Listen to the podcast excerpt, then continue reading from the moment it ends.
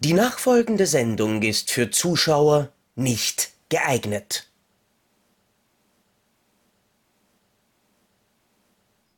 Ah, ist es nicht schön, wenn die Abwehrkräfte funktionieren und man auch in der kalten Jahreszeit gesund ist? Hallo Zocki. Ja. Zocki ist ein wenig kränkelnd. Ja, Nicht das wahr? ist nicht nur seit ich dein Gesicht sehen musste. Das ist. Nein, ganz ehrlich, ich entschuldige mich jetzt gleich äh, für die. Ich meine, ich glaube. Für deine Anwesenheit. Für meine Anwesenheit generell, für den Klang meiner Stimme generell, aber heute kann es sein, dass sie ab und zu ein bisschen ausfällt, beziehungsweise ich den ein oder anderen Hustenreiz nicht unterdrücken kann. Sorry, aber es ist bei mir tatsächlich, kannst du wirklich den Wecker ähm, danach stellen, wenn es irgendwie plus oder minus 10 Grad hat, dann geht es bei mir wupp. Und ich habe echt von, von gestern äh, bis hin zu Nebenhöhlen und das, das Gefühl gehabt, dass mir von hinten das Auge rausdrückt, so wie aus in Story of Ricky. Das war total geil. Ähm, da ist es heute schon wieder halbwegs in Ordnung, aber es ist halt trotzdem, glaube ich, so, dass ich ein kleines bisschen klinge, als wäre da was. Nur, dass, dass, dass, dass sich jeder auskennt. Nein, meine, meine Krischi-Allergie hat sich tatsächlich noch nicht über das LAN-Kabel weiter verbreitet, auch wenn es mich nicht wundern würde. Ja, ja, ähm, willkommen, willkommen bei Depp und Deppert, by the way. Äh, Folge, Folge 88, Folge 88, die späteste Ansage ever. Ähm, ja, wir haben es äh, beim letzten Mal begonnen, bei Folge 8, nee Quatsch, wir sind bei Folge 98, um Gottes Willen, das wird immer schlimmer. Nein, um Gottes das war gerade Blast from the Past. Ähm, nein, Depp und Deppert 98, dein ewiges Gesappel hat mich völlig aus dem Konzept gebracht. Ich habe von Folge, Folge 88 war nämlich das erste Mal, dass wir eine Just Watch-Episode gemacht haben. Und wir haben gesagt, das ist so schlecht angekommen, das machen wir jetzt alle zehn Folgen. ähm, und deswegen sind wir jetzt bei 98. Also ne, willkommen in der Zukunft. Jetzt ist 98. Ja, Blast from the Past Zukunft. übrigens auch ein Alternativtitel für äh, Joe D'Amatus in der Gewalt der Zombies. Oder Ja. generell Joe D'Amatus, Punkt. Wobei, nein, es ist, ähm, danke auf jeden Fall für das Feedback zu Just Watch. Uns hat es wahnsinnig gefreut, dass es bei euch äh, so gut angekommen ist, vor allem, weil es für uns überhaupt keine Arbeit ist. ich meine, für den Krischi tatsächlich noch ein bisschen mehr als für mich, weil ich habe ja, ähm, falls da jemand reinschauen möchte, man findet es ja auch in der Videobeschreibung, äh, quasi jeden Dreck, den ich gesehen habe, ähm, auf Letterboxd archiviert und katalogisiert. Und tatsächlich habe ich, seitdem wir am 13. Oktober das letzte Mal die Just Watched Folge gepostet haben, 97 Filme gesehen. Ich habe auch, ich, so viel habe ich nicht gesehen, aber das Ding ist, dass das, was ich gesehen habe, war größtenteils, habe ich auch tatsächlich in Schriftform niedergelegt, weil ich so viel Rezi-Material hatte, dass ich eigentlich, dass ich eigentlich nur das immer geguckt habe. Ähm, es gab ein paar Ausnahmen, ich werde davon einige ansprechen und ich werde was ansprechen, was ich äh, nicht geschrieben habe, sondern was ich nur bei Pantoffelkino besprochen habe, wo im Forum sich eine Userin darüber aufgeregt hat. Ähm, kommen wir noch zu. Aber ich äh, weiß nicht, ich, ich lasse dir erstmal den Vortritt. Ja. Was hast du denn so gesehen? Ähm, ich würde tatsächlich gerne mit einer Serie anfangen, in der Hoffnung, dass du sie auch gesehen hast, weil sonst Oh, wird schwierig. Es gibt so viele Sonst Serien. wird es quasi die, die nächsten paar Minuten etwas still um den Herrn Krischi. Äh, Ja. Guillermo del Toros Cabinet of Curiosities. Nein, habe ich zu viel, habe ich tatsächlich nicht gesehen. Ähm, hatte ich erst gedacht, oh, könnte ja gut sein. Und dann hat Robert Hofmann die erste Kritik gemacht und gesagt, ja, nett, aber nicht alle Folgen. Einiges ist ganz schön. mhm. Und das hat sich, diese Meinung hat sich überall so breit gemacht. Ja. Es gibt ein paar geile Folgen und die mal, aber so ein Großteil Folgen ist so, ist bald vorbei. Ja, genau. Der Groß. Nein, vor allem, vor allem, was mir bei, bei einigen, weil es sind ja quasi nur acht Folgen in dieser ersten Staffel, das, das was mir bei vielen Folgen aufgefallen ist, äh, die haben keine Handlung. Weil, also für mich jetzt als, als Story-Kritiker besteht doch eine Story aus grundsätzlich Einleitung, Hauptteil, Schluss. Davon könnte Ja. man ausgehen. Aber das Problem ist, dass, dass diese Folgen irgendwie keinen Schluss haben. Also in einer Folge, ich versuche es jetzt so, so abstrakt wie möglich zu formulieren, damit äh, nicht als Spoiler durchgeht. Das sind Leute und die gehen wo rein und dann finden sie dort was und dann ist die Folge aus. Und ja, vielleicht geht dabei irgendeiner drauf, aber es ist, es ist halt quasi das Ende irgendwie genauso auch wieder ein Anfang, aber genauso auch wieder ein Mittelteil. Und es war irgendwie so, ja, schön, dass das Ganze jetzt noch äh, nur 60 Minuten gedauert hat. Wo sind meine anderen 35, damit die scheiß Story fertig ist?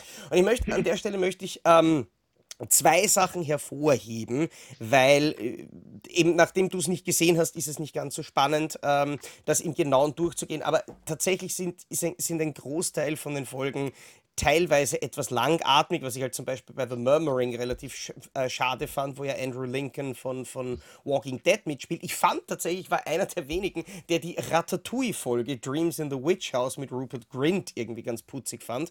Aber ich möchte zumindest meine Nummer 1 und meine Nummer 8 von dieser Staffel ganz kurz durchgehen. Die beste ja, Folge äh, ich glaube, das wird niemanden überraschen. Das ist, glaube ich, für jeden die beste Folge. F. Murray Abraham als äh, Pathologe, der eine Leiche aufschneidet und dabei allerlei, sagen wir mal, ungemütliche Sachen äh, zutage fordert. Das aber tatsächlich eine Geschichte, die finde ich sehr wohl auch ein Ende hat, die spannend erzählt ist und wo ich mich tatsächlich eben äh, einerseits fast gewundert habe, dass ein, dass ein renommierter Schau äh, Schauspieler wie F. Murray Abraham sich für dieses Effektspektakel hergegeben hat, weil das ist die natürlich auch gorigste und expliziteste Folge. Und dass jemand wie David S. Goyer wieder ein Drehbuch geschrieben hat, das man sich anschauen kann damit, auch damit habe ich nicht gerechnet, dass das äh, für diejenigen, dass das Gute ist bei der, bei der Serie, die Folgen hängen überhaupt nicht zusammen. Also man muss jetzt, nur weil man sich eine Folge anschauen möchte, sich nicht alle acht anschauen. Man könnte nämlich zum Beispiel eine definitiv auslassen und das ist das, was ich an der Stelle empfehle. Äh, die siebente Folge namens The Viewing. Ähm, ich weiß, dieser Begriff ist nicht gerade wertschätzend, aber das ist scheiße. Das ist unerträgliche, prätentiöse, kack, langweilige Pseudo-Arthouse-Kacke. Und ich glaube, ich brauche dir nur ein, äh, einen Satz vorlesen, der auch auf dem Poster draufsteht, vom Regisseur von Mandy. Und du weißt genau, worum es geht. Ein Bild, das aussieht, als hätte man es dem Toxic Avenger aus dem Arsch gezogen Nämlich genauso radioaktiv verstrahlt wie Mandy, nur diesmal nicht in Pissrot, sondern in Kackgelb. Ähm, Leute, die 40 Minuten lang vis-à-vis -vis voneinander auf einem Tisch sitzen, Drogen nehmen und ja, quasi scheiße labern, als wären sie auf Drogen und vielleicht 10 Minuten, in denen dann ansatzweise was passiert, aber das ist, das ist wirklich genau eines von diesen, oh, wie kann ich, ah, ah, Entschuldigung, ich, ich kann immer das Drehbuch nur mit einer Hand äh, schreiben, weil mit der anderen Hand bin ich gerade ähm, beschäftigt.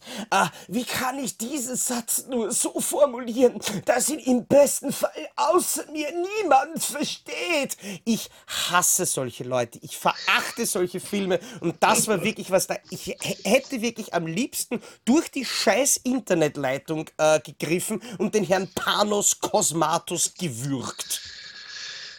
Oh weia. Klingt verlockend. Jetzt weiß ich, warum ich diese Serie nicht gesehen habe. Ja. Ich hätte mich wahrscheinlich. ja, also ich hatte erst gedacht, so, oh, klingt ja ganz geil. Und dann habe ich eben gemerkt, dass die Meinung eher so naja, also gab schon Besseres in dem Bereich. Gedacht, nee, dann äh, gucke ich erstmal Sachen, die mir wichtig sind.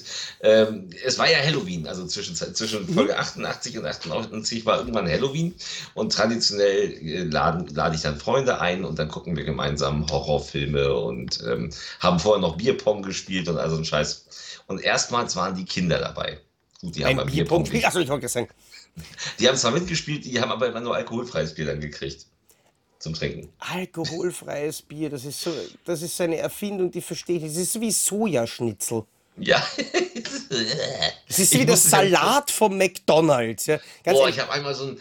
Meine, meine, Kinder, die wollen ja so, oh, ich, also mein Sohn mag das. Meine Tochter auch. Ähm, ne, Was? 13, wo ich dann dachte, okay, aber ich habe es mal probiert, oh, es schmeckt so süß, es ist so, es ist so, oh, das ist kein Bier. Ja, das, das ist ja auch der Sinn der Sache.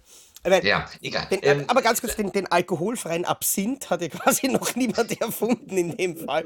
Ähm, wobei ich tatsächlich auf einer Weinverkostung schon einmal ähm, alkoholfreien Wein gekostet habe. Ähm, okay. woraufhin, Traubensaft. woraufhin ich genau zu dem, zu dem Weinbauer gesagt habe, also Traubensaft.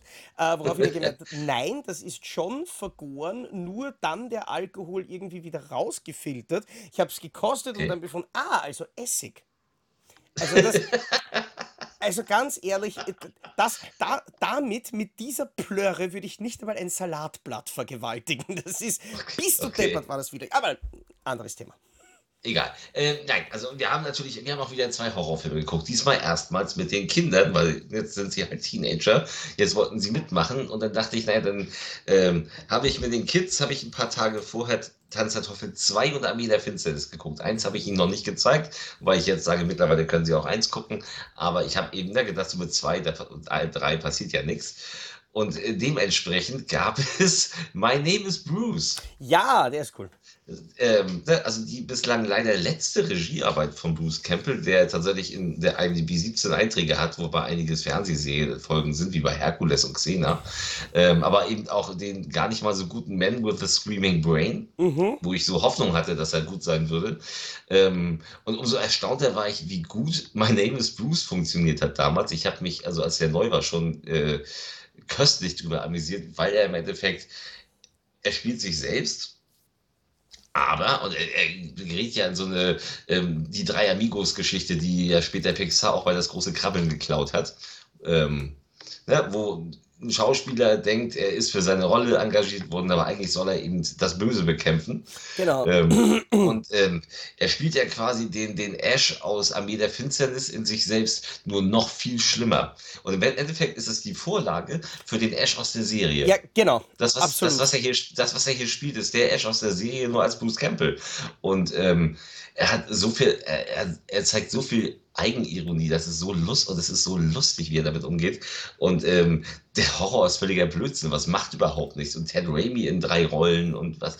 Also ein Heidenspaß und die Kinder haben es auch gerafft, die haben auch Ted Raimi mehrfach erkannt. Ähm, das fand ich auch erstaunlich. Aber ähm, nein, das war also, das war der richtige Film äh, zu, äh, zu Halloween mit mehreren.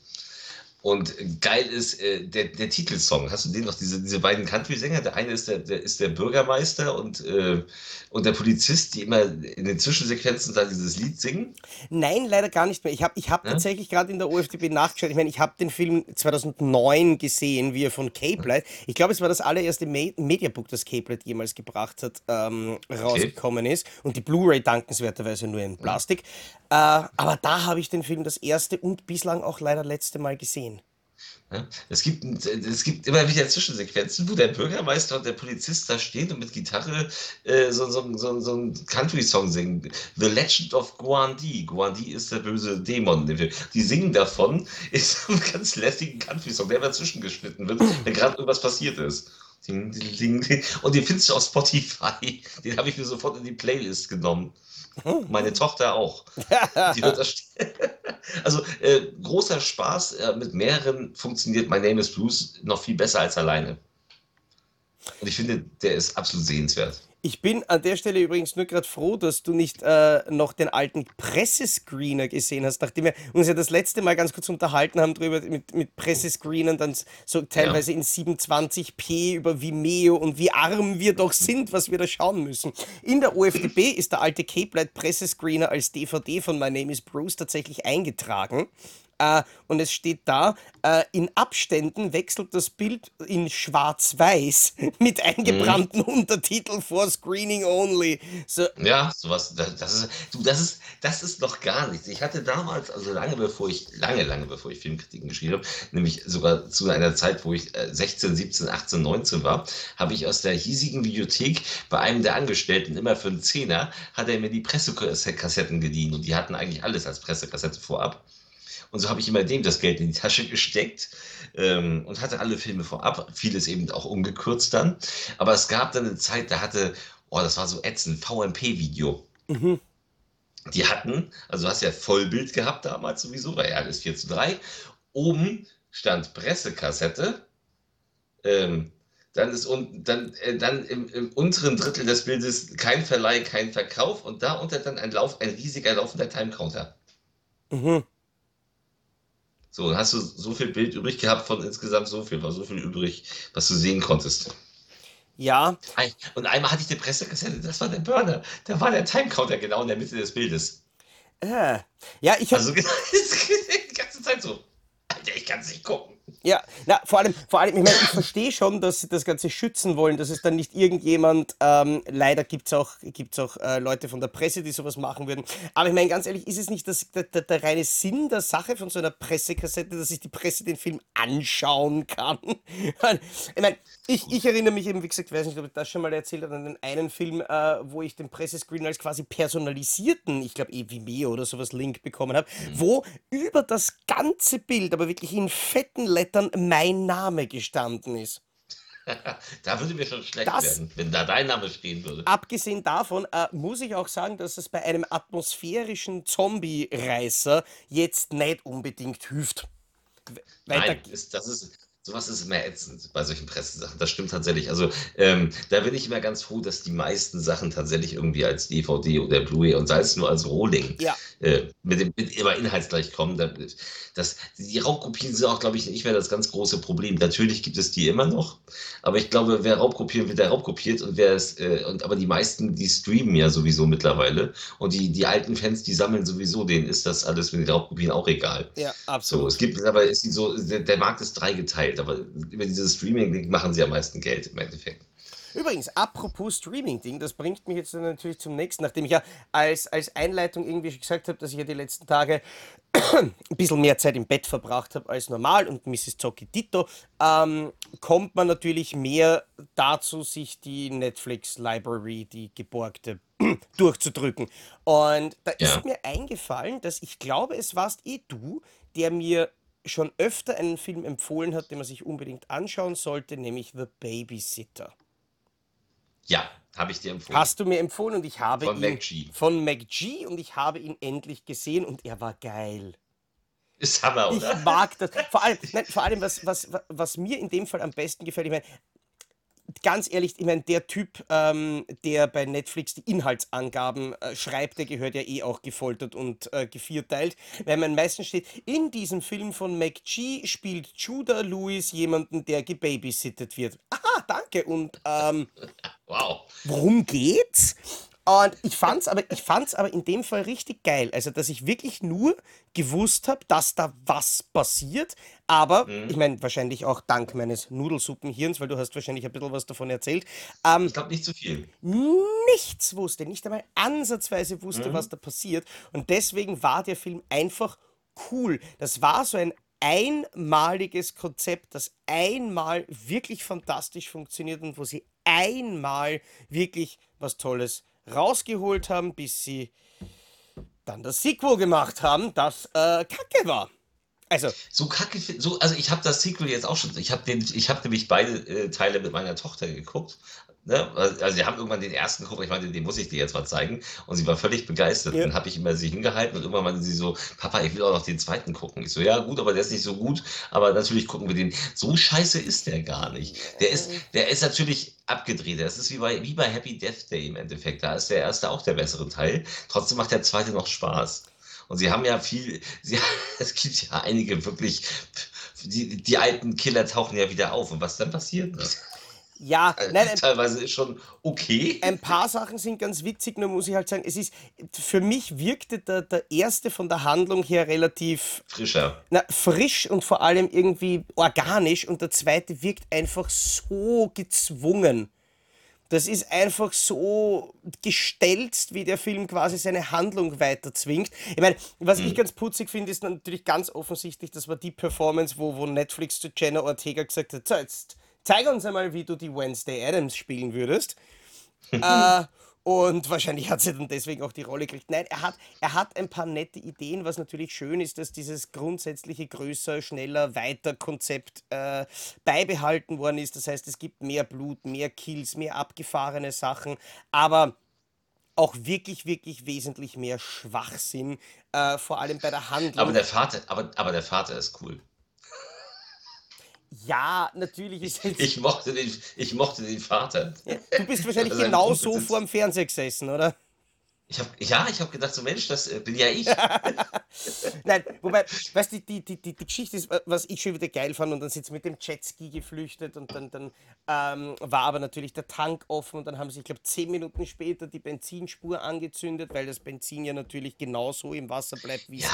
Ja, Äh, ganz ehrlich, wenn das so ist, dann hätte BP ja niemals ein Problem gehabt im Golf von Mexiko. bom, bom, Da hätten bom. wir einfach nur einmal mit dem Köbel drüber fahren müssen. Nein, ähm, es macht schon Spaß, aber wie gesagt, der, der zweite war mir zu forciert, zu pseudo-cool, was äh, die besseren Momente halt dann doch irgendwie ein bisschen auch wieder ruiniert hat. Hm. Aber er war, er war immer noch schaubar. Der erste war trotzdem geiler. Ähm, ja, das, das ist schon richtig. Ähm, ist er auch. Aber ja, äh, gesagt, absolut, äh, bin ich froh, dass du den gesehen hast, den ersten. Zumindest. Ich habe mit äh, meiner, äh, mit meinen Kindern, also meiner Frau, habe ich die eh schon mal geguckt. Wir haben jetzt mit den Kindern eine Serienstaffel durch. Und zwar von, wir hatten, ich hatte mal erwähnt, wir gucken 24. Mhm. So, und jetzt haben wir die vierte Staffel durch. Also wir haben wirklich im, im, im Marsch 1, 2, 3, 4 geguckt und bei der vierten Staffel fing meine Tochter an, sich irgendwann zu langweilen. Weil sie meinte, sie braucht eine Pause, weil es ja immer, es ist ja immer das Gleiche. Ja, Ich so, ja, es ist immer das Gleiche, es steigert sich halt nur. Und Oliver sitzt die ganze Zeit so, wir können keine Pause machen, wir können keine Pause machen. Ähm, Und die vierte Staffel, und ich muss es wirklich sagen, ist sensationell gut. Und so unglaublich vielfältig. Ich weiß nicht, du hast das gesehen, nie gesehen? ich habe, ich glaube, so ziemlich alles gesehen von 24. Es kann Ja. sein, dass ich dann irgendwann einmal bei der sechsten, siebten Staffel vielleicht irgendwo ausgestiegen bin. Ähm, ich glaube, also Redemption, diese, diese neue Miniserie habe ich auf jeden Fall nicht gesehen. Den Film, Okay. diesen Zweiteiler, den habe ich auf jeden Fall gesehen. Aber es ist jetzt nicht so, dass ich alles griffbereit habe. Also im Kopf Okay. habe ich witzigerweise in erster Linie Also- die ersten zwei Staffeln.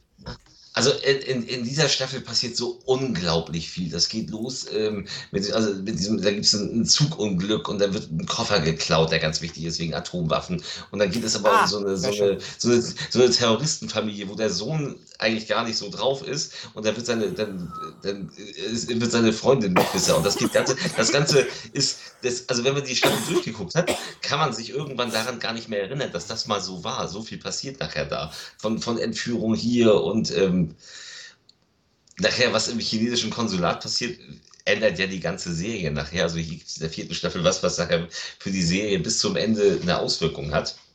Gerade auf die Hauptfigur. Und es hat ein, das, ähm, es hat alle wichtigen Figuren irgendwo nochmal drin, die vorher so wichtig waren und die jetzt noch leben. Das haben sie ganz gut eingebaut und sie haben es auch so gemacht, nicht, dass die die ganze Zeit dabei sind, sondern die kommen manchmal erst ein bisschen später dazu.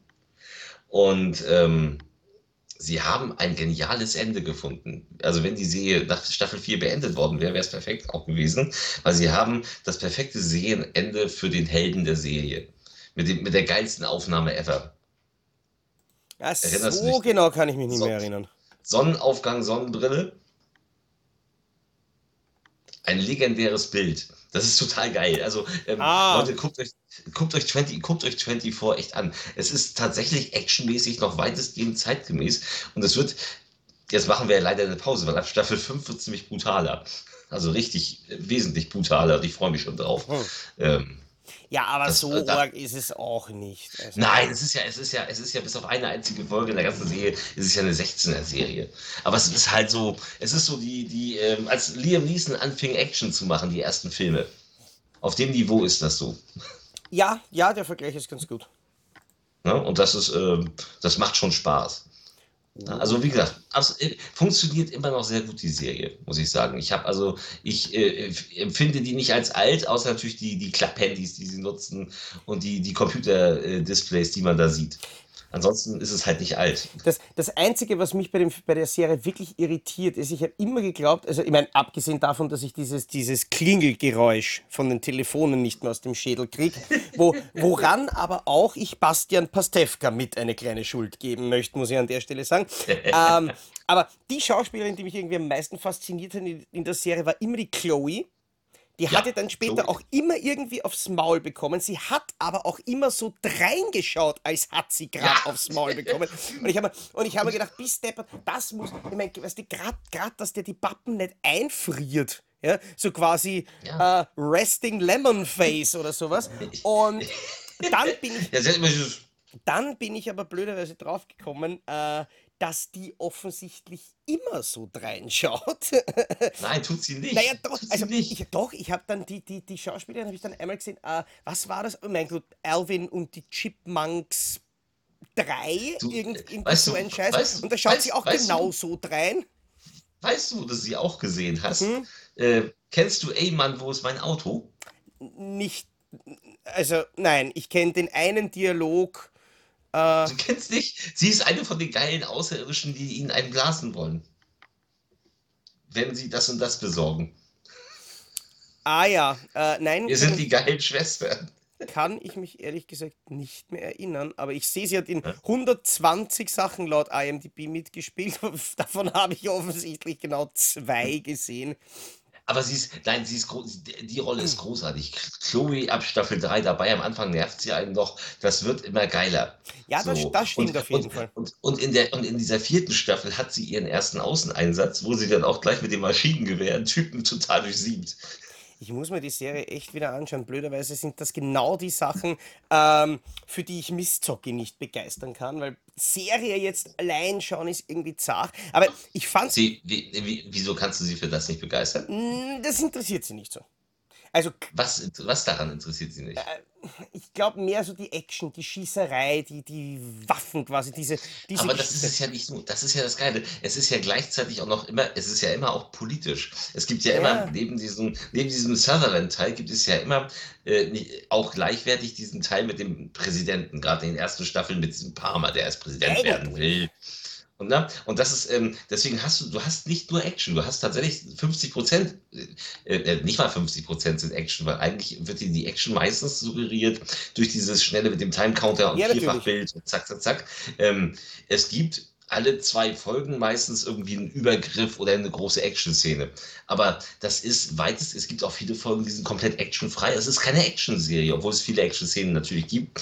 Ähm, es macht aber Spaß, weil Sutherland in dieser Rolle auch so unglaublich aufgeht. Ja, nein, eigentlich, also, ne? eigentlich also das ist. hast, du, hast du komplett recht. Aber es, ja, Und guck mal, in der, in der ersten Staffel geht es erstmal mit der, mit, der, mit der Entführung seiner Tochter los. Da- Das ist doch gar nicht Action. ja, Da, ist, da gibt es da gibt's, äh, eine, eine zwei Minuten Schießerei in der zweiten Folge.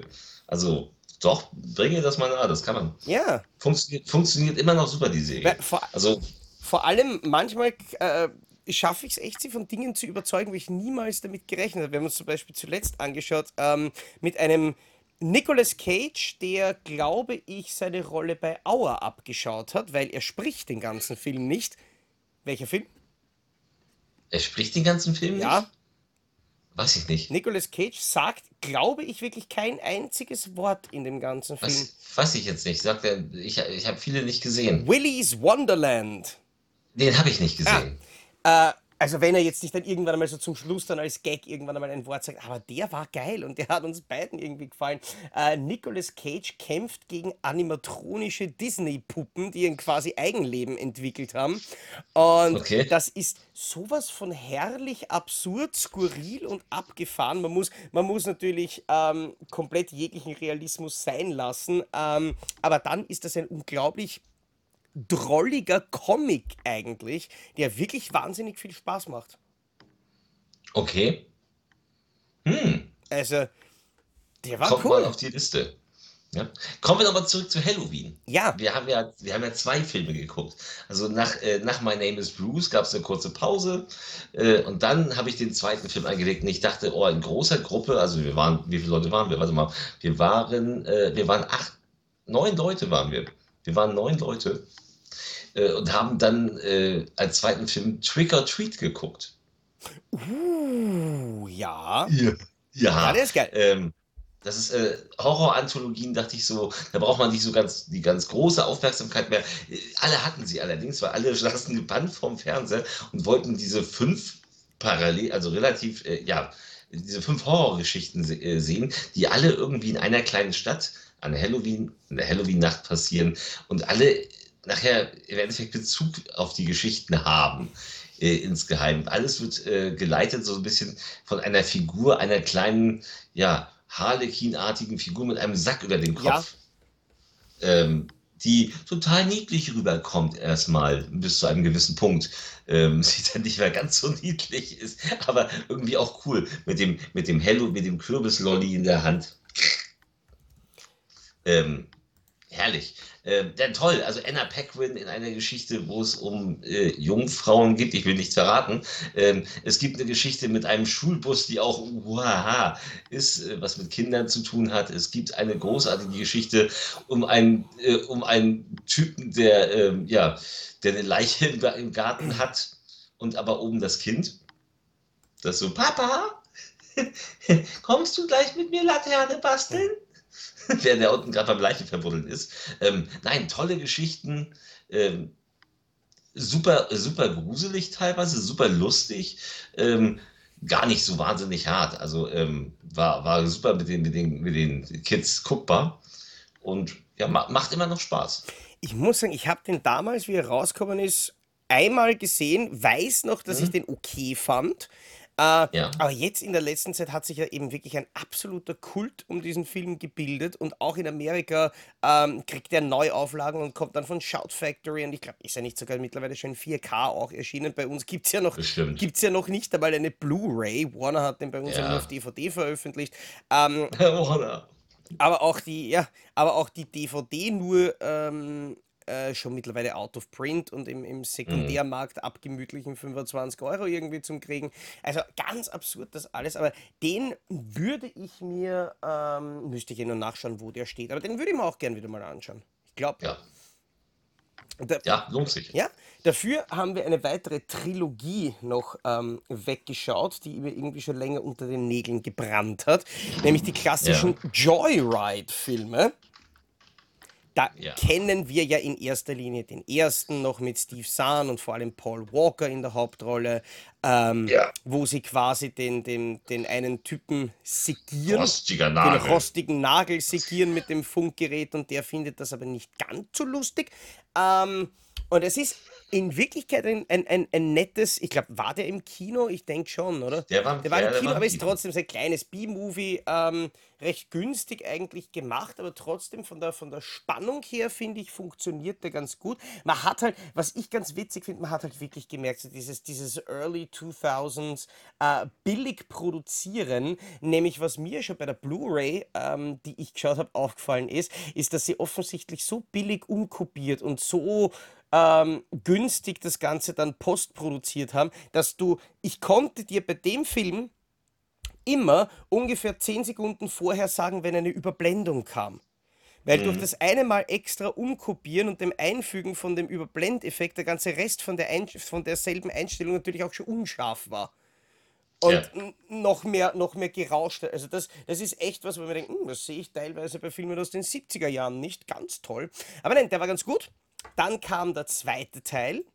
Der war dann etwas härter in erster Linie mit seiner schönen äh, Saw-mäßigen Gegenüberstellung. Aber das, was mir diesen Film, den zweiten Teil, wirklich komplett ver verhaut hat, war die Tatsache, dass sie das, glaube ich, wirklich mit einem iPhone 2 gefilmt haben, oder? Ich meine, der Regisseur von Soldier Boys ja. äh, oder Final Judgment oder Carnosaurus 2 oder oh, The Hitcher 2, gut, ähm, der, hat, der hat ein, gute Erfahrungen mit beschissenen Nummer 2. Äh, aber der Film hat wirklich ausgesehen wie aus der ranzigen 5-Euro-Videokiste. Da hat es teilweise nicht geholfen, dass die ein oder andere Szene ganz gut funktioniert hat. Aber dann kam Teil 3 von Declan O'Brien, der ja ähm, auch die, das, das Wrong Turn Franchise eigentlich mit seiner Ja, ich, Anwesenheit wiederbelebt hat, der dann außerdem einen ziemlich geilen Ken Kurtzinger als Bösewicht äh, engagiert hat und der glücklicherweise eine Kamera gefunden hat, die mehr als 2,50 Euro gekostet hat, weswegen der dritte Teil vor allem als unglaubliches Blutbad teilweise absolut, wirklich absolut. Spaß machen kann. Mir hat sogar der Ja. zweite noch ein bisschen Spaß gemacht, aber er war trotzdem der schwächste von allen. Ja, aber die kann man tatsächlich alle gucken, wobei natürlich es schade ist, dass das Ganze mit einem, äh, also man, dem ersten siehst du den Kinofilm an, den zweiten und dritten siehst du an, Mhm. dass das eben keine Kinofilme sind, ähm, wo man sich denkt so, naja, hätte man vielleicht auch mehr draus machen können. Ich finde aber, man hätte es mit dem dritten, äh, Achtung, Spoiler, kurz weghören, wer es nicht wissen will, das Ganze auch beenden können. Hm, Ne? ja, So, irgendwann, irgendwann ist auch mal gut. So, und das, ähm, es hat sich, es hat sich ermüdet. Das, es hat im dritten nur so gut funktioniert, weil es so unglaublich splatterig war.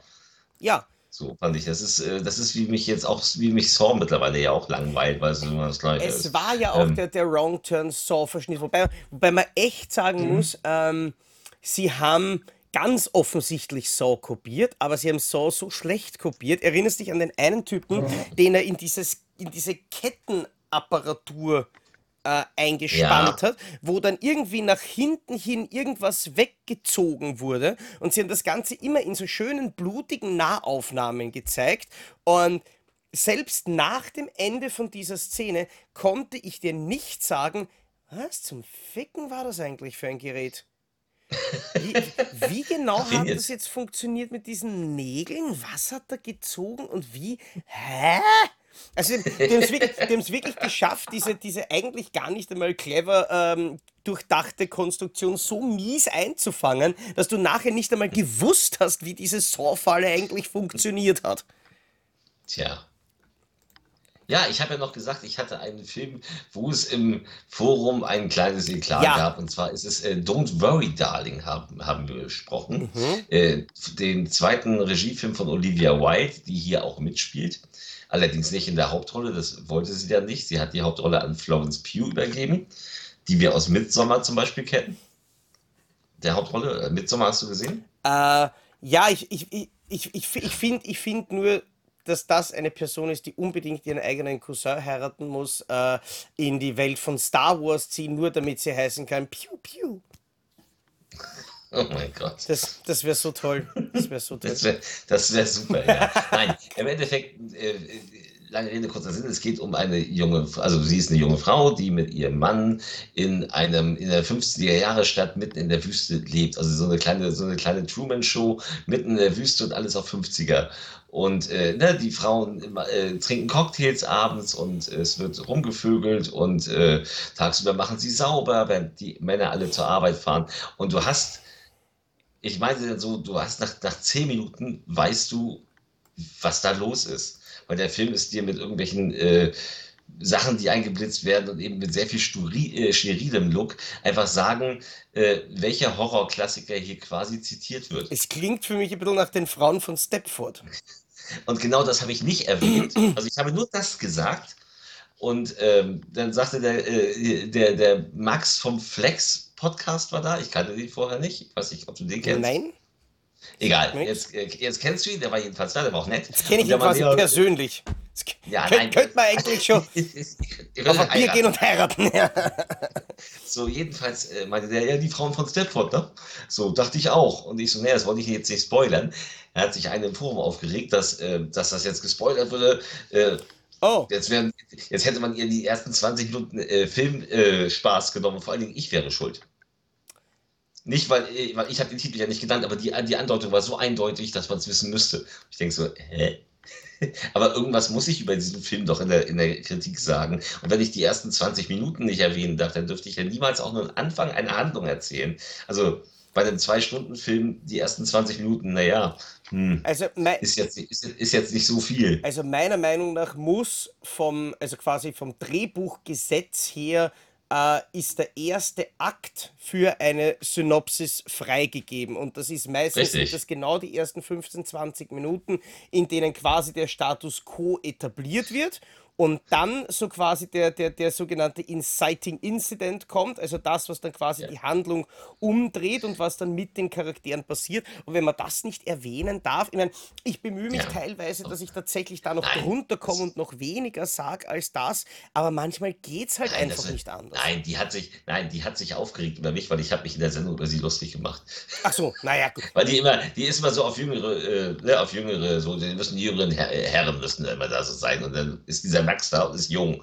Und ich so, ah, Frischfleisch für hm, hm, hm. Und deswegen ist sie so abgegangen. Nein, aber Don't Worry, Darling, ja, es ist, äh, also man weiß, also wenn man jetzt die Frau von Stepford nicht kennt, dann ist ja diese Anspielung auch eigentlich egal. Und wer, wer die Frau von Stepford kennt, der merkt, dass sofort. Wenn du den Trailer siehst, weißt du es auch. Wenn du den Trailer siehst, weißt du, was da, äh, was da gespielt wird. Im ganzen Film. Also auch wenn du Mhm. jetzt die Frauen von Stepford nicht kennen würdest, würdest du wissen, was da los ist. Die Frage ist eben, ähm, wann merkt sie es und äh, kommt sie da raus? Was Das ist die Spannung. Und das äh, ist mit zwei Stunden, drei Minuten zu lang. Ähm, das ist äh, sehr stylisch inszeniert und sie ist auch sehr gut. Teilweise ist es ein bisschen albern. Da rennen so rot gekleidete Typen rum, die äh, die Frauen immer einfangen und die sehen aus wie die Umpa Lumpas. Ich frage mich wo kommen die her? Die kommen so aus dem Nichts. na, was, was ich in dem Fall relativ witzig finde, weil ich habe eben weder Don't You Worry Child oder sonst irgendwas ähm, gesehen, noch. Don't worry, ja, darling. Ähm, das andere ist von der Swedish House Mafia. Noch habe ich die Frauen von Stepford jemals gesehen. Aber ich Oh. kenne, ich, ich weiß, der steht auf meiner Liste und ich weiß, dass der gut sein soll. Ich kenne auch die Prämisse, aber eben von dem, was du gesagt hast, habe ich diesen Schluss gezogen. Aber wie gesagt, ohne dass das jetzt für mich als großer Spoiler. Das, das abgefahren ist, wenn du, äh, sorry, wenn du die Frauen von Stepford guckst heutzutage, dann funktioniert der als 70er Jahre Horrorfilm. Aber ich habe mich damals schon, als ich ihn als Jugendlicher gefa- äh, gesehen habe, gefragt, so, diese Frauen machen sauber, kochen Essen, stellen Bier kalt. Mhm. Die Männer sind abends im Club unter den Herren. Und du fragst dich so, das ist das, was die Männer wollen von den Frauen? ähm, ähm, ähm, Sex spielte keine Rolle. Hm. Das tut's bei Don't Worry Darling jetzt schon. Also das ist jetzt aktualisiert. Aber das ganze Sexing ist so, wow, ich habe eine Hausfrau. Ja. Es war ziemlich, war immer so, das war sehr, sehr brüder amerikanisch. Ich hätte ich es anders inszeniert. Wahrscheinlich. Bei, bei, bei dir wäre es wahrscheinlich einfach ein Porno gewesen. Die Wohnung Ja, hätte, nicht. die Wohnung hätte nicht- ausgesehen wie Sau, Ja, weil du quasi immer nur bei ganz bestimmten Stellen am Putzen bist. aber ähm, kurze Anmerkung: Wir werden natürlich äh, nächste äh, Woche wieder äh, Filme von mir Äh, haben. Gebiet. Filme. Filme diesmal, Mehrzahl, weil wir jetzt äh, uns an ein paar Kurzfilme wagen, bevor wir uns an die äh, große Found-Footage-Reihe Raw Footage machen, auf die du dich bestimmt besonders freust, weil du großer Found-Footage-Fan Kannst bist. du mich kurz erinnern, warum genau ich den Scheiß hier überhaupt mache? wobei, Ich habe keine Ahnung. wobei, apropos Scheiße, das bringt mich tatsächlich zu dem nächsten Film, ähm, über den Ach so, übrigens ganz Ja. kurz, bevor nachher wieder die, also da liegt Clint und schläft. Ich weiß nicht, ob ich ihn. Ja, Gazi. Katzi, kann man Ja, sehen? kann man. Also warte mal, ich schau. Ja, kann man sehen. Ich, ich habe netterweise Ja, auf mein sie. Fenster geschaut, was ich, das nicht ausgeschnitten ist. Also es hätte auch gut sein können, Ja, dass im also Video dann gar nicht war. Katzi- Winter, Winter, es ist saukalt bei uns, bei uns sind minus 5, 6 Grad. äh, Katzi hat keinen Bock auf draußen, Katzi liegt lieber drin und pennt. Mhm. Und geht dann mal so für eine halbe Stunde raus, um dann so wieder reinzukommen. Äh, Geht raus, denkt sich, ach du Scheiße, und kommt wieder rein. Mhm. So, Ja, genau. Und das bringt mich tatsächlich zum nächsten Film. Für mehr Überleitungen fallen mir eh auch nie mehr ein. Ähm, hast du mittlerweile schon meinen absoluten Lieblingsfilm des Jahres gesehen? Nein, habe ich nicht. Ich habe Ach du Scheiße noch nicht Ja, gesehen. also ich wollte es nur erwähnt haben, weil ich weiß nicht, wir haben ihn, glaube ich, also ich habe ihn gesehen am 18. Oktober, das war eben nach der, nach der letzten Folge, aber das ist Mhm. wirklich ein Meisterstück ähm, des quasi klaustrophobischen Thrillers, ähnlich wie Buried mit Ryan Reynolds, der einfach das Maximum aus dieser minimalistischen Situation rausholt. Ein Film, der die Zeit wie im Flug vergehen lässt mit einem absolut großartig bösartigen ähm, äh, Gedeon Burkhardt äh, Ja. nebenbei. Also ich liebe diesen Film. Okay. Der ist wirklich, wirklich empfehlenswert. Ähm, ja, was habe ich denn noch gesehen? Was habe ich denn noch gesehen? Verdammt nochmal.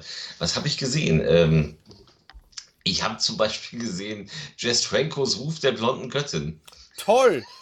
Ja, du musst dir vorstellen, stell dir vor, Holger Kreimeier sucht für eine, äh, also es gibt, äh, gibt ja so einen Adventskalender, da können die spenden und können sich ein Thema aussuchen. Ich wollte ich wollt aber gerade sagen, wenn ich blonde Göttin höre, ist Holger Kreimeier nicht die erste Person, die mir Nein, einfallen pass auf. wird. Es gab, es gab zwei Sendungen, äh, für die Leute gesucht wurden, die dann Rätsels machen sollen. Das eine war österreichische Filme. Ja? Und da haben sich relativ schnell so, so Volker Robran und so befunden und einige, ja, österreichische Filme mache ich. Und dann gab es Schweizer Filme. Und da war so Zirp, Zirp. Und ich dachte so, oh nee, ich habe keinen Bock auf beides nicht. Und dann fing Kreiber ja schon an, so, nee, irgendwer muss aber machen. Ich so, na gut, ich mach's. So. ja, wir müssen uns ein paar Schweizer Filme raussuchen. Also dies und das und jenes. Und ich so, naja, diesen One-Way-Trip wollte ich immer mal gucken, der übrigens scheiße ist. Ähm, muss ich sagen, One-Way-Trip ist ein total beschissener Slasher-Film. Ähm, und dachte ich so, naja, Schweizer Filme, Erwin C. Dietrich war Schweizer. Größter Schweizer Produzent. Der Mann hat sogar die Wildgänse kommen äh, produziert. Aber er hat eben auch Jess Franco produziert. Ich dachte, was kann man Besseres in eine, in eine Schweizer Folge packen als Ruf der blonden Göttin von Jess Franco? Ja. Und du kannst. einer, in, wo ein, auf einer Haiti-Insel eine Frau ihren Mann besucht. Ähm, und dann ist da eben die Haushälterin, also die Schwester des Mannes, die immer nur nackt ist und sie ficken will. Und dann ist da die Haushälterin, die was mit Voodoo hat und sie nachher zur Mörderin macht. Und immer siehst du tanzende, dunkelhäutige Menschen, die nichts anhaben, zu einer Bongo-Bongo-Musik. Das geht minutenlang. Du wirst irre. Äh, Und wenn, wenn, so, wenn so Frauen so sich auf dem Bett regeln, dann fährt die Kamera immer den ganzen Körper längs. Ähm, Volker Robran war nachher auch in der Sendung dabei, der war etwas erbost, dass er das gucken musste. Äh, bist du dir sicher, dass das die Inhaltsangabe von nur einem Jess Franco-Film ist? Nein, zeitgleich hat er ja noch drei andere Filme Ja. gedreht. Geil ist, das Ding spielt auf Haiti, ist aber komplett in Portugal und äh, in der Schweiz gedreht worden. Ja, und es ist, es ist ja noch dazu, das habe ich gerade gesehen, noch ein Remake von dem Film Die nackten Augen der Nacht, den Jess Ja. Franco 1972 gedreht hat. Und du kannst dich schon freuen auf das, was dann irgendwann einmal beim Massengeschmack gewünscht wird, bei der Liechtenstein-Folge. Weil dort hat er dieses Machwerk verbrochen. Aber, aber das ist, Ding ist, glaube ich, noch gemäßigter als das, was äh, wir jetzt hatten. Also Ruf der blonden Göttin ist wirklich das Abfilmen nackter Schenkel zu bum, bada, bum, bada, bum, bada, bum, bada, bum, bada, bum, bum. Alter, Und das geht über 80 Minuten so. Warte mal, jetzt habe ich es hab leider schon wieder zugemacht, ähm, aber ich muss zumindest ganz kurz nachschauen, ob dieser Film mit dieser bemerkenswerten Handlung na, zumindest 86 Minuten dauert. Okay, schade. Ich hätte ich hätt fast gehofft, dass das eines von diesen, so wie in der Gewalt der Zombies von, von äh, Joe D'Amato ist, der dann ja zumindest gefühlte sechseinhalb Stunden rennt. Aber nein, also ähm, es war mir eigentlich wollte ich nur, wollte ich nur so ne, mal aus der Querschießen, aber ich fand das interessant, dass das wirklich aus der Schweiz kam. Von daher fand ich das total legitim. Ich hätte gerne Matt Heidi in die Folge genommen, habe ihn aber nicht rechtzeitig ranbekommen. Ah ja, Matt, ja, ja, ja, ja, stimmt. Ja, ja, das wäre ja optimal gewesen jetzt für Schweizer Filme, Ja. Matt Heidi, aber ähm, das war mit der Planung der Folge, war dann doch, hätte es mal zwei, zwei Wochen später hätten gereicht für einen Pressescreen, aber so ging es halt nicht. Ähm, Hast du ihn mittlerweile schon gesehen? ich habe ihn noch nicht Okay. gesehen, nein. Auch der sehr schön empfehlenswert. Mhm. Äh, vor allem äh, Caspar van Dien als äh, Schweizer Käsehitler ist absolut großartig. Wie Okay. wie er quasi seinen inneren David Hasselhoff channelt. Ähm, es ist absolut großartig. Also es ist wirklich ähm, ein Film, der quasi sämtliche Erwin C. Dietrich Schweizer Exploitation-Klischees in ein Käsefondue eintaucht.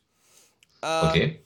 Und es ist wundervoll. Es ist tatsächlich, kann man, kann man fast sagen, ein Film, der so viele Klischees und so viele Hommagen verwurstet, dass es eigentlich schon fast auch ein Zucker Abrams Zuckerfilm sein könnte. Nur Mhm. halt nicht ganz so subtil. Und das bringt mich tatsächlich zu einem Film, den ich, äh, den ich letztens gesehen äh, habe, wieder gesehen habe, muss ich dazu sagen. Ich kannte ihn schon. Aber ich wollte mal Ja. wieder Kentucky Fried Movie schauen. Oh, Und habe ich, hab ich vor ein paar Jahren auch. Und es war, sagen wir mal, gewöhnungsbedürftig, weil ich finde, man hat wirklich noch gemerkt, eben wie dieser Zucker Abrams Zuckerhumor einfach noch relativ holprig funktioniert hat, diese quasi Sketch-Geschichte in einem, äh, im, im Filmformat, dass halt die Übergänge äh, wirklich hartschert sind, dass eben nicht jeder Gag zündet, dass manche Nummern einfach komplett deplatziert sind. Ähm, aber wenn man bedenkt, dass es 1977 war und etliche Jahre bevor dann eben wirklich mit, der, mit dem Raumschiff und, und der nackten Kanone, äh, dem Flugzeug, Entschuldigung, Raumschiff kam ja dann später, äh, der Durchbruch kommen ist, das war schon geil. Also Ja, es sind Nummern dabei für, für, für die ganzen Sachen, die, die ich gerne auf die ich gern verzichtet hätte. Aber allein diese, diese 4D-Kino-Erfahrung ist geil. Äh, ich liebe es. Oh Gott, ich gehe nächste Woche ins 4DX-Kino. äh, oder auch diese, diese eine Szene, ich darf sie, glaube ich, nicht zitieren hier, weil sonst explodiert das Internet, äh, wo sie, glaube ich, gegen Ende des Films dann diesen Gefahrenjäger darstellen und der zieht sich irgendwie an mit dem Helm und mit dieser Schutzausrüstung und dann ist er, er ist der Jack bla bla bla und der Gefahrenjäger und der macht alles, was gefährlich ist und was bla bla bla ist. Und dann, du siehst ihn nebenbei zu so einer Gruppe von dunkelhäutigen Männern zu gehen und dann schreit er urlaut, das Ja. böse N-Wort und dann rennt er davon und die rennen ihm alle nach. So, oh, Alter. Aber was, was ich halt am allergeilsten finde, es ist ja wirklich ein Film, der genau dieses Grindhouse-Kino von damals verarscht, nämlich einerseits diese unnötigen Film- oder Serientrailer, diese unnötigen Produktwerbung, oder allein diese Nachrichtensendung, wo dann die Moderatoren im Fernsehen denen beim Pudern zuschauen, das ist herrlich. Ähm, Mhm. Aber es gibt ja quasi am Anfang und am Ende von dem Film so diesen 20 Minuten Block mit den Werbungen. Und dazwischen gibt es auch wirklich einen Hauptfilm. Und der Hauptfilm ist quasi Ja. die nackte Kanone-Version von äh, Der Mann mit der Todeskralle. Ja. Das ist dann Ja. quasi ein Bruce-Sploitation-Film und tatsächlich hatte ich mich an einige von den Sketches erinnert, weil den Film habe ich natürlich vor zehn Jahren schon irgendwann mal gesehen. Aber an die ganze äh, Bruce Lee-Geschichte, das wusste ich nicht mehr. Die ist, die ist teilweise ein bisschen zu lang. Die hat aber auch ein paar echte Brüller. Ja. Also der, der dunkle Häutige, äh, der mit dem Megafon da steht und den Alarm macht. Ja, nein, nein, es, es, es, es sind es auch, auch einige Gags, die man, dann, die man dann entdeckt, die sie dann später noch einmal besser getimed wiederverwenden. Aber es ist ja wirklich alles dabei, von dem, von dem gehenden Roboter, der eigentlich aus den ganzen Godfrey Ho äh, Ninja-Filmen ist. Und es ist geil. Ein Spielzeugroboter, oh nein! Ja, genau. Nein, aber das, aber das kommt ja aus einigen alten Filmen bis hin zu Mad Mission, wo es das gegeben hat. Und das Ja. ist, das, da hat man tatsächlich wirklich gemerkt, wie ich den Film damals gesehen habe, hatte ich quasi keine Ahnung von Filmen.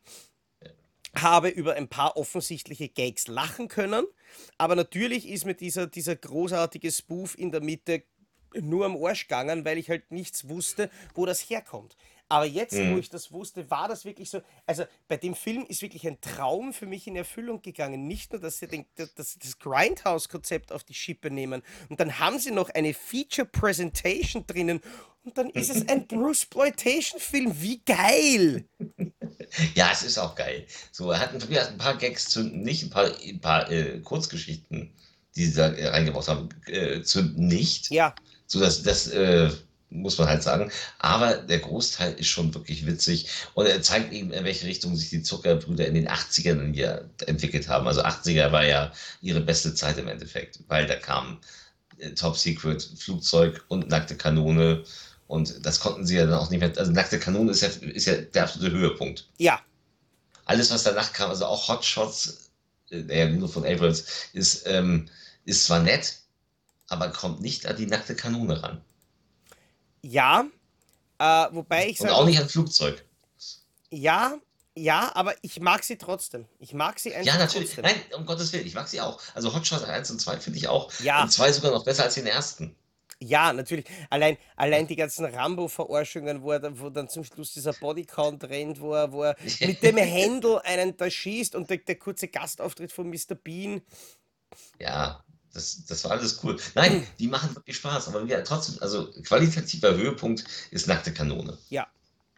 So, das Ding ist einfach, das ist einfach brillant. Ähm, ging ja dann auch nochmal zwei Teile weiter. Ja, ähm, was habe ich denn noch geguckt? Ähm, was habe ich, was habe ich noch alles geguckt? Ähm, ich möchte mal ganz kurz so ein bisschen was aufzählen noch zum Schluss. Ähm, was ich auch schon besprochen habe, wo ich aber, ähm, ma- äh, wo ich wirklich begeistert war, war meine Stunden mit Leo, mit ähm, Emma Ja. Thompson, wo ich echt Angst hatte, den zu gucken. Weil ich dachte so, oh, hast du da Bock drauf? So, die, die, äh, die, Lehr die Lehrerwitwe, die jetzt endlich mal einen Orgasmus haben äh, will und sich einen Callboy bestellt. Und das ist eine wahnsinnig warmherzige und wirklich witzige und geil gespielte äh, Dramödie.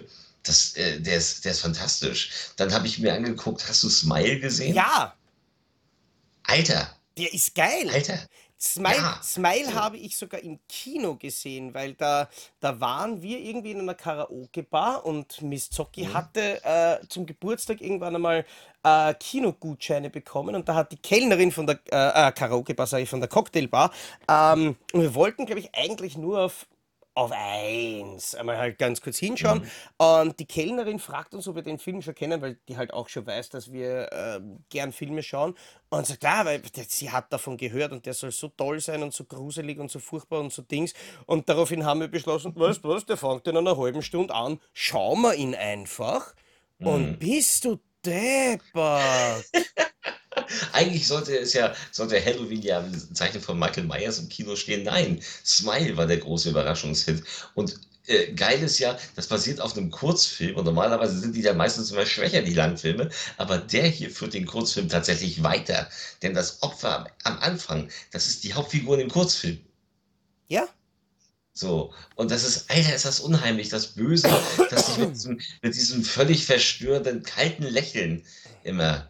Und wenn es denn, wenn es denn da ist, dann weißt du, jetzt stirbt irgendwer, irgendwas. Und ganz ehrlich, ähm, ohne groß zu spoilern, es ist ganz klar, also es ist ja am Anfang, es ist ja, es, es passiert auch nach wenigen Filmminuten, die Katze stirbt. Das Mhm. darf man spoilern, aber nicht, wie es aufgedeckt wird. Oh ja.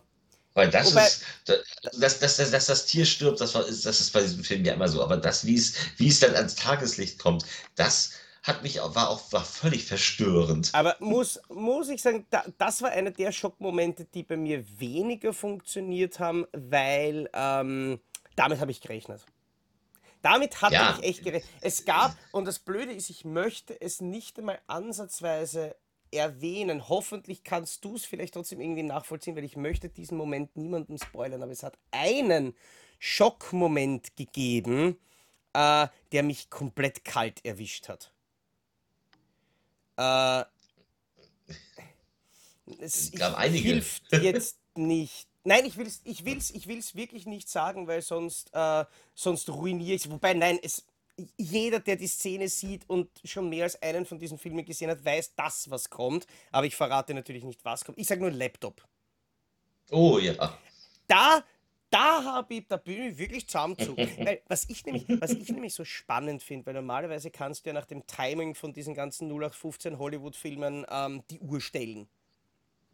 Ja, Weil ganz genau, sicherlich. so, der, der Klassiker ist halt eben, ah, und er schaut in den Spiegel, er bückt sich runter, er schaut wieder rauf, nein, es ist noch nichts. Dann klappt dann zu und beim zweiten Mal ist dann was gern. Das ist jedes Mal so. Aber der Smile schafft das irgendwie, jeden Scare-Effekt entweder so mal eine halbe Sekunde zu früh oder zu spät zu bringen und damit erwischt er dich. Damit erwischt er dich nämlich auch, wenn du schon viele von diesen Filmen gesehen hast. Also er Ja. hat ein großartiges Timing. Ich finde es sehr schade, dass meine, meine Anfrage nach einem, nach einem 4K-Rezi äh, unbeantwortet blieb, weil sonst hätte ich mir den sehr gerne im Heimkino schon noch einmal gegönnt und, und einen Blu-ray-Check draus gemacht. Tja, ich habe ich hab einen Blu-ray-Presserohling bekommen. Ah ja, So, und das, deswegen habe ich ihn ähm, gesehen. Und ich muss sagen, alter Schwede, die, die Musikuntermalung Ja. ist aber auch. Es ist, äh, das ist von so einem chilenischen ähm, Komponisten und das ist wirklich, das sind wirklich schräge Töne. Die machen ein sehr unangenehmes Gefühl. Dann hat er relativ kalte Farben. Er hat ganz oft so distanzierte Kamera von oben gefilmt, wenn so Autos fahren und so. Es erinnert so ein bisschen an die Candyman-Atmosphäre, nur in wesentlich unheimlicher. er schwenkt auch teilweise in die verkehrte Richtung. Ja. Er klappt, da, da, da bin ich teilweise fast schwindlig worden im Kino, wenn, wenn die Kamera so komisch nach oben hin aufklappt quasi und nicht nach unten hin. Also ganz, ganz skurril. Aber Ja. äh, an der Stelle ähm, frage ich dich, wir sind bei 58 Minuten, wenn du möchtest. Ich äh, habe jetzt natürlich noch tausende Filme, die ich gesehen habe. Ja, hätte ich auch, Ähm, aber. aber hast du noch einen, wo du gesagt hast, du möchtest den unbedingt noch erwähnt haben in dieser Folge? Na komm, wir sollten auf jeden Fall, also wir, also alle reden drüber, also sollten wir doch auch über Terrifier 2 mal ganz kurz gesprochen haben, oder? Das ist natürlich korrekt. Ja. Den hast du auch schon gesehen. Ich habe ihn auch schon gesehen, ja. Na dann, dann bietet sich das an. Äh, ja, er hätte nicht 135 Minuten lang sein müssen. 138 sogar, Ja. 138. Gut, ich habe den Abspann Ja, weggerechnet. das- Den habe ich Ne? vorgespielt. Nein, das ist, das ist, das ist tatsächlich, das ist tatsächlich wahr. Der Film ist schlichtweg zu lang und will irgendwann eine Geschichte erzählen, die er eigentlich nicht braucht und die völlig verwirrend ist auch nachher. Also es gibt Momente in diesem Film, die mich sehr verwirren. Ähm, der ist sehr, der ist sehr hart, also, wobei er ist total drüber. Es hat mich nicht gewundert, dass der Film eine FSK 18 Ja, gekriegt hat in Deutschland, weil weil er ist zwar sehr splatterig, aber das ist so überzogen, dass das nicht ernst zu nehmen ist. Und eben diese eine besagte Szene, die besonders brutal ist, ähm, die ist total doof. Weil dieses Opfer, was da quasi filetiert wird, das ist ja die ganze Zeit bei Sinnen und ist, da wäre jeder schon ohnmächtig, wenn nicht tot gewesen. Und zwar Minuten lang vorher, bevor es, äh, bevor es so aussieht, wie es da aussieht in dem Schlafzimmer. Ähm, nein, äh, macht aber eigentlich unheimlich Spaß. Er, er ist zu lang, aber er macht Spaß, weil der Typ, der den Terrifier spielt hier, also in den beiden Terrifier-Filmen, in denen davor war es ein anderer, der ist genial. Weil der ist, äh, der hat Pantomime gelernt und der macht das super. Diese, diese Figur ist so geil, wenn sie denn, gerade wenn er lacht, Ja, still. Es ist so, wow, das funktioniert. So, und dann kriegt er jetzt ja noch seine imaginäre F- Freundin, imaginär Fragezeichen, ich will da nicht näher drauf eingehen, ähm, die genauso schräg und skurril ist und von so einem jungen Mädchen gespielt wird und denkst so, Alter, ich finde die macht mir auch ich Angst. find ja, dass sie eigentlich noch einmal geiler ist als er. Also Ja. dieses kleine Mädchen ist dermaßen atemberaubend in dem Film, das ist un unglaublich. Es ist aber auch Ja. Lauren Lavar äh, Lavera als, als Hauptrolle, ist großartig. Ähm, Ja. Vor allem, weil sie diese, diese ganzen Kampfszenen auch wirklich alle selber gelernt hat. Es sind die Kills relativ cool, aber was mir bei dem Film wirklich relativ deutlich aufgefallen ist beim Anschauen, man hat wirklich das, das Gefühl, dass der Film mit komplett zwei verschiedenen Crews gedreht worden ist. Jedes Mal, wenn es um irgendeinen Mord, um irgendeine Effektszene, um irgendwas geht, dann ist es ein schöner, gut gemachter Film. Also dann ist es Ja. wirklich, da merkst du auch, dass die, die, die, die, das Color Grading und die Farbkorrektur und die Kontraste und die Kameraführung, es ist alles hochgradig professionell und wunderschön, damit man diese Szene im besten Licht und im besten Winkel einfangen kann. Bei den Dialogszenen hatte ich manchmal das Gefühl, dass, dass der Damien Leon da gestanden ist und einfach zwei Kameras hingeflaggt hat, im besten Fall nur ins Gegenlicht und gesagt, so passt, ich gehe scheißen, in 20 Minuten ist die Szene im Casten, gell? Äh, also Ja. wirklich, also die Dialogszenen sind teilweise einfach auch von der, von der Optik her ein, ein derartiges Downgrade gegenüber den Effektszenen, dass man halt eben einfach wirklich das Gefühl hat, okay, die, wurden, die Effektszenen wurden gemacht, weil man die wirklich machen wollte. Und die Dialogszenen wurden gemacht, weil man sie machen musste. Was mich halt wieder zu dem Punkt bringt, man hätte auf die ein oder andere verzichten können, damit das Ganze nicht unbedingt über zwei Stunden geht. Aber ich muss, ich muss trotzdem eines sagen, auch wenn ich die, die, die Länge von Terrifier ein bisschen kritisieren würde, Ja. ich fand ihn nie langweilig. Ist er auch nicht. Also sie haben, So. sie haben trotzdem diese Mordszenen und diesen Handlungsverlauf so aufge, ähm, aufgeteilt, dass er in Wirklichkeit eher so wie, sagen wir, vier, fünf Folgen von einer kleineren Netflix-Serie vor sich hin plätschert. Und in Ja. jeder von diesen Episoden gibt es eine relativ harte Szene und der Rest treibt halt die Handlung voran. Du schaust du, das plätschert, dann ist es irgendwann mal so, oh wow, cool. Und dann plätschert es wieder ein bisschen. Aber es, es langweilt dich nicht am Weg. nee, das stimmt. Und das, Das sehe ich eh. das, und das ist natürlich auch was, wo ich sagen muss, Hut ab, dass sie, dass sie das so geschafft haben.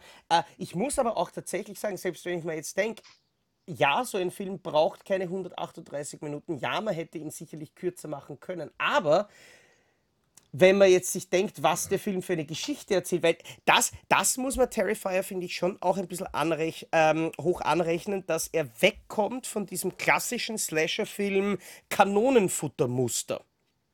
Also es werden Charaktere schon irgendwie eingeführt, bevor sie abgeschlachtet werden, damit sie einem nicht komplett wurscht sind.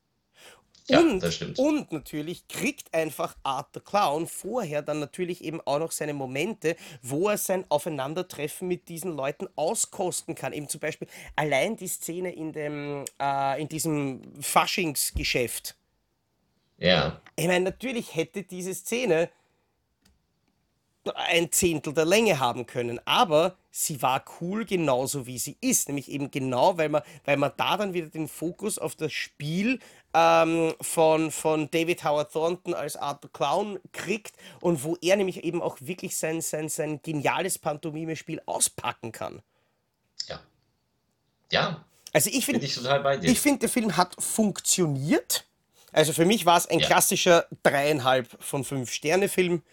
Ähm, Ja. Mad Heidi hat mir am Ende ein bisschen besser gefallen, ähm, aber ist auch nicht perfekt. Äh, haben beide halt eben so, so ein kleines bisschen dieses, vielleicht sich selber ein bisschen zu viel, zu viel nehmen äh, Ja. Problem, aber er war gut gemacht. Er war auf jeden Fall mit Liebe, zumindest bei den Effekten, ähm, gemacht und ich würde ihn definitiv jedem empfehlen, der, sie, äh, der sich gerne härtere Horrorfilme anschaut. Äh, bitte erwartet euch nur nicht, dass neben euch jemand speibend, ohnmächtig von der Rettung aus dem Kino getragen werden muss, weil ja, das Ja, wird höchstwahrscheinlich nicht passieren. Also außer er hat sie am Popcorn verschluckt.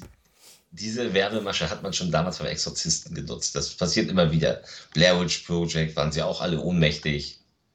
Alle Gut, paar Jahre mit, irgend, aber bei irgendwer. Blair Witch Project ist tatsächlich, ich habe den Film damals auf einem kleinen Röhrenfernseher gesehen, war, ist tatsächlich der, der einzige Film, an den ich mich jetzt spontan erinnern kann, bei dem ich mich wirklich fast übergeben hätte wegen der scheiß Arschloch-Drecks-Kameraführung. Ja, ja, das ist ein anderes Ja. Thema. Ähm, ja, Aber zum Glück ähm, müssen wir hier bei Depp und Deppert niemals vielleicht gemeinsam Found-Footage-Dreck schauen oder sowas. selbst bei den Kurzfilmen gibt es sowas ähnliches. Freu dich auf die nächste Folge. Äh, eine bunte Wundertüte Jürs. Ich freue mich sowieso nie auf die nächste Folge. Und eine bunte Wundertüte Jürs, das klingt entweder nach etwas, das ich mir vor der nächsten Folge reinziehen muss oder nach einer Geschlechtskrankheit. Das ist Es ist ein bisschen von beiden. wundervoll. Die gefilmten Ja. Geschlechtskrankheiten von Christian Jürs gibt es also nächste. Wobei gut, ähm, das stimmt, die gefilmten Geschlechtskrankheiten. Ich muss sie ja dann eh wieder mit schwarzen Balken unterlegen, was mir mehr oder weniger gut gelingt. Ähm, das machen wir auf jeden Fall nächstes Mal wieder eine. Ähm, wie kann man sagen, äh, na, karitativ ist das Ganze nicht so. Mehr oder weniger die, die Jürsche Sondermülldeponie öffnet mal wieder ihre stinkenden Tore. ähm, in der Folge 99 und dann für die Folge 100 haben wir schon was ganz Besonderes im Plan, das verraten wir aber noch nicht. Das war auf jeden Fall Just Watched Volume 2, äh, Depp und Deppert Nummer 98. Wir hoffen, dass es euch gefallen hat. Wenn nicht, Herr Server Schwitt, dass über eine Stunde Ja. dran geblieben seid, da können aber wir auch nichts dafür. Nein, hat uns sehr gefreut. Vielen Dank fürs Einschalten. Wir hoffen, ihr hattet Spaß und wir hoffen vor allem, dass wir uns in einer Woche wiedersehen. Donnerstag 16.30 Uhr auf den gewohnten Video- und Audio-Sendeplätzen. Bis dahin. Tschö. Tschüss.